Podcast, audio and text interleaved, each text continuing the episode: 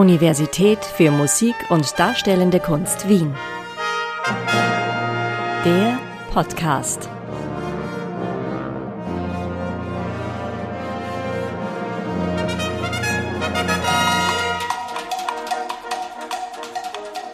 Was für ein Drama.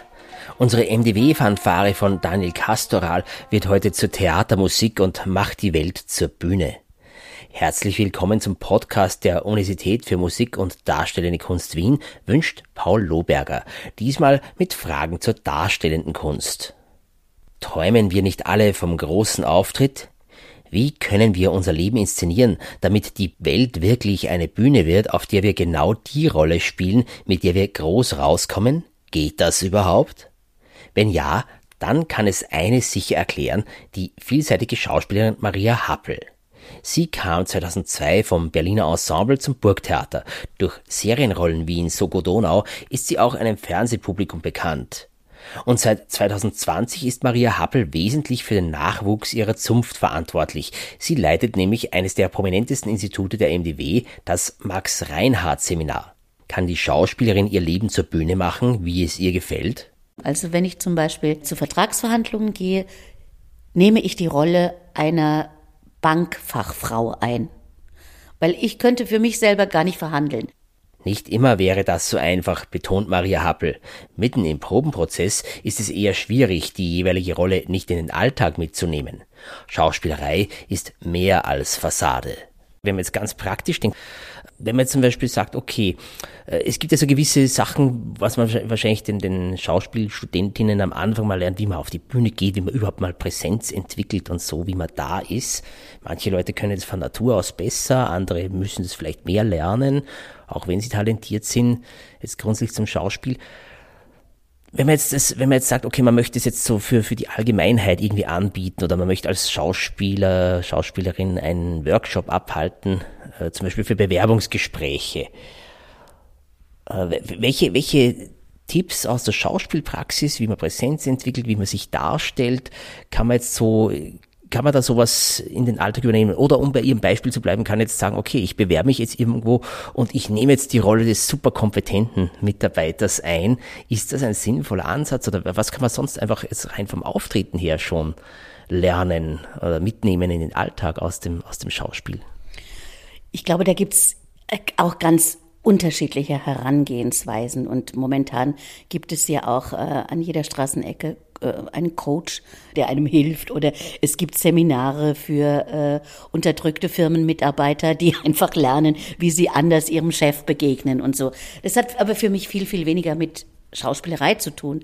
Also, ähm, weil wir arbeiten ja an einer Wahrhaftigkeit, an einer Rollenfindung, an einer, an einer, an einer inneren Seele, die wir dann auf der Bühne verkörpern und darstellen. Ich glaube, das sind zwei ganz unterschiedliche Dinge.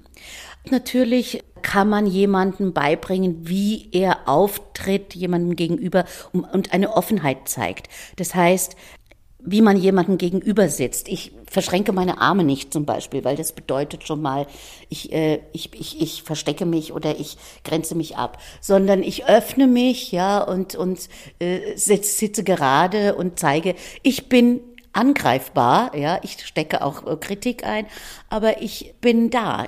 Aber das ist, glaube ich, eine ganz eigene, eigene Geschichte, die nicht unbedingt mit unserer Ausbildung was zu tun hat. Also man kann sie vielleicht benutzen, aber es gibt so viele wunderbare, großartige, tolle, hervorragende Schauspieler auf der Bühne, die im Leben einfach total schüchtern sind und erst auf einer Bühne sich entfalten. Allerdings, es gibt äh, Kolleginnen, Kollegen, die auch Bücher geschrieben haben, wie bewerbe ich mich? Weil das ist eben der erste Eindruck ist ja auch oft entscheidend. Wie betrete ich überhaupt eine Bühne als Privatperson bevor ich in eine Rolle schlüpfe. Aber die Arbeit an einer Rolle ist für uns dann doch, glaube ich, was anderes. From the fading light of life,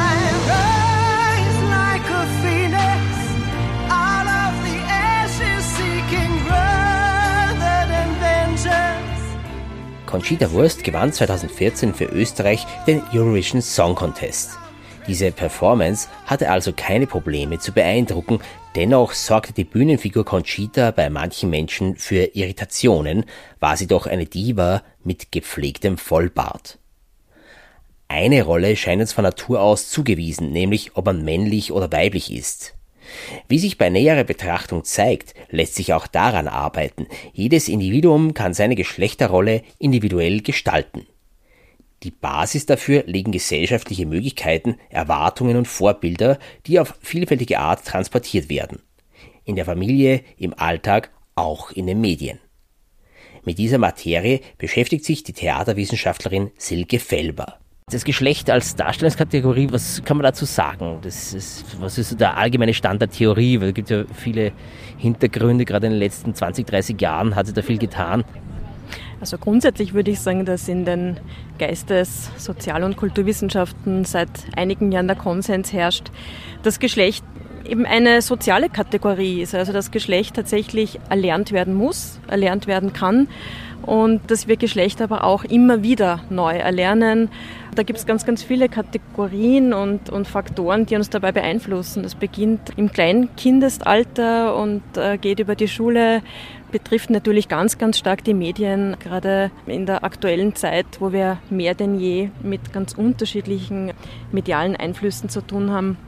Ich glaube, was schon auch interessant ist in Bezug auf das Theater, weil wir hier mit Blick auf das Burgtheater sitzen, ist die Tatsache, dass die Infragestellung von vermeintlich normalen Geschlechteridentitäten genuin mit Theater verknüpft ist. Also stellen Sie sich vor, in der griechischen Antike, in der Tragödie haben Männer selbstverständlich oder wie selbstverständlich Frauen mitgespielt. Das heißt, es war nicht möglich, ähm, als Frau auf der Bühne aufzutreten, umgekehrt, was aber sehr wohl ähm, ganz natürlich, sage ich jetzt unter Anführungszeichen, ähm, dass äh, Männer in weiblich konnotierte Kleidung geschlüpft sind, dass sie das, was sie als weibliches äh, Verhalten wahrgenommen haben, imitiert haben. Und das Ganze hatte auch keinen eigentümlichen Charakter, sondern ist als völlig normal angesehen worden. Das heißt, wenn wir jetzt mehr oder minder von der sogenannten Wiege des europäischen Theaters sprechen, dann müssen wir sagen, dass der Ursprung des europäischen Theaters sowas wie ein Transvestite Theater ist. Diese Theorien bilden die Basis für ein großes Forschungsprojekt, mit dem Silke Felber an der MDW eine wissenschaftliche Heimat gefunden hat. Es heißt Performing Gender in View of the Outbreak. Mit Mitteln des FWF analysiert Silke Felber die politischen Inszenierungen in den Medien rund um die beginnende Corona-Krise.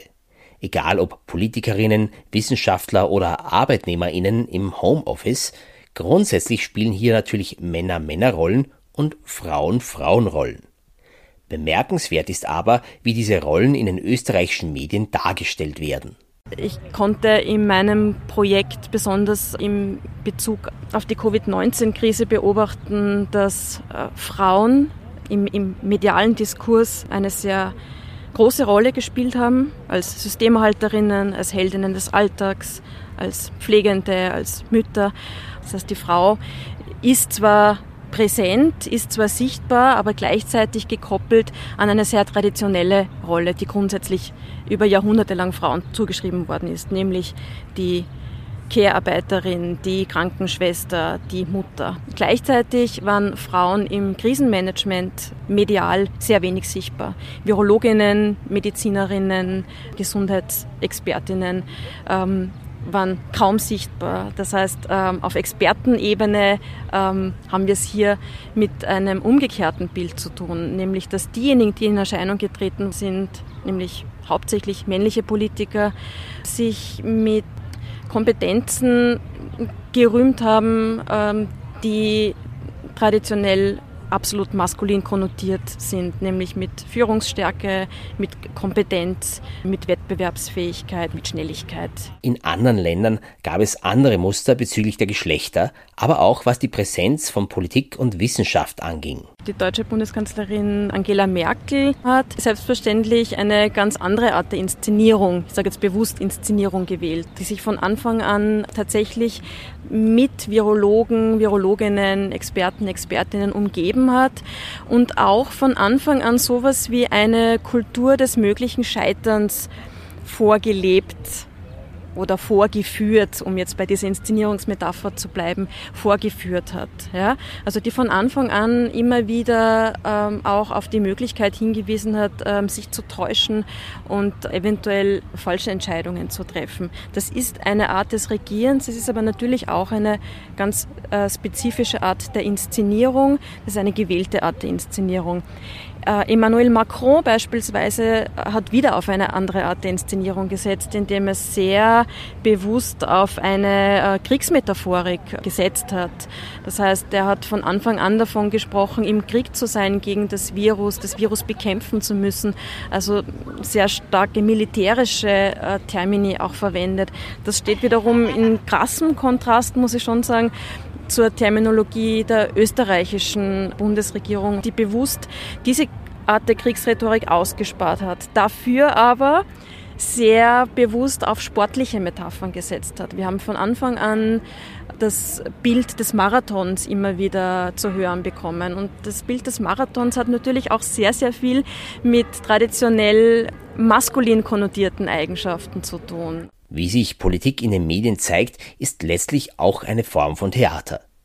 Mit besonderem Augenmerk auf die Geschlechterrollen wird Silke Felber die Berichte zur Corona-Krise nun analysieren. Eine Einschätzung zum idealen Auftreten kann sie jetzt schon geben. Je vermeintlich authentischer ein Auftritt ist, ähm, desto besser funktioniert er.